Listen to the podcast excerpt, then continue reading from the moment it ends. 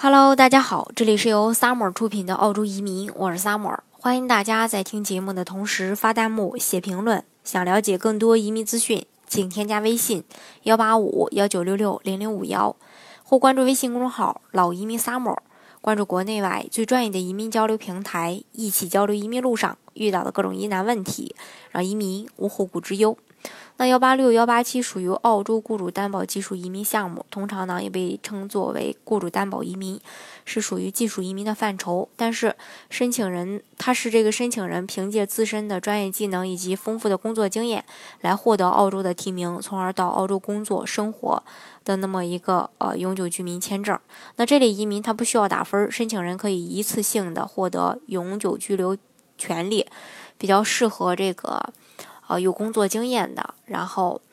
的这种申请人，那幺八六呃申请的地区是澳洲的一线城市啊，包括悉尼、墨尔本、布里斯班、黄金海岸、卧龙岗、纽卡斯、纽卡斯尔等等。那幺八七呢？呃，申请的地区是一线城市以外的这个澳洲地区。申请要求的话很相似，都是要求年龄在四十五岁以下，然后专科及专科以上学历，也就是澳洲政府认可的学历。呃，语言的话，雅思听说读写，呃，每门都要考到六分儿，或说同等的这种语言，比如说这个托福啊，也这个也是可以的。呃，这是这个。呃，澳洲的雇主担保，但是呢，我们最近可能又会了解到一个新的名词，SAF，全称呢是 Scaling Australia's Fund，是这个呃澳洲的技能基金。简单来说啊，就是澳洲本地雇主如果想通过雇主担保移民项目聘用海外员工，就需要向澳大利亚政府支付 SAF 培训金，用于提升澳大利亚本地员工的技能水平。嗯。大概是从上个月的十二日开始的。那对于年营业额不足一千万澳元的雇主，每担保一位持有永久类，呃，这个雇主担保签证的员工，需要一次性向支付这个政府呢来支付三千欧元的培训费。那对于年营业额达到或超过一千万澳元的雇主，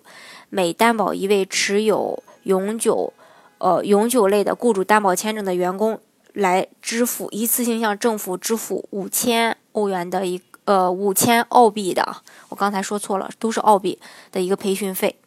那 SAF 法案将帮助减轻呃澳洲雇主培训员工的负担，雇主不用像之前一样费力的为本地员工安排培训，考虑移民局对于培训的时间、内容等方面的各种要求。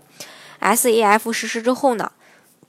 澳洲的雇主只需要按照要求向支付向这个政府支付一定的培训金，就可以满足培训要求。雇主和员工呢都不用再担心因为不符合培训要求而导致担保提名被拒。当然，SAF 法案呢也会在一定程度上增加雇主担保申请的难度。在此之前，培训基准要求啊这个。呃，雇主无论担保多少名员工，都需要支付的培训金是固定的。而 SAF 新法案规定以后是按人头去支付的，那这对于工资支出较少的雇主来说，就意味着需要比原来支付更多的培训金，加之这笔钱需要交纳政府。如果雇主确实要对员工进行培训，还需要再额外多花一笔钱。那么对于申请人而言，就需要。呃，来提升自己的这个整体的能力，比如说专业水平、工作经验、语言水平等等。SAF 法案实施后，雇主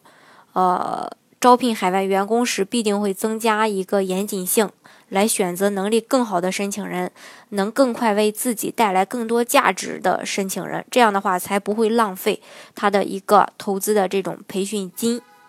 所以说，整体来说，其实难度比之前啊这个。呃，申请的难度要加大了。当然，如果说你真的很优秀，这个雇主还是愿意花这部分钱，并且愿意担保你的。好，今天的节目呢，就给大家分享到这里。如果大家想具体的了解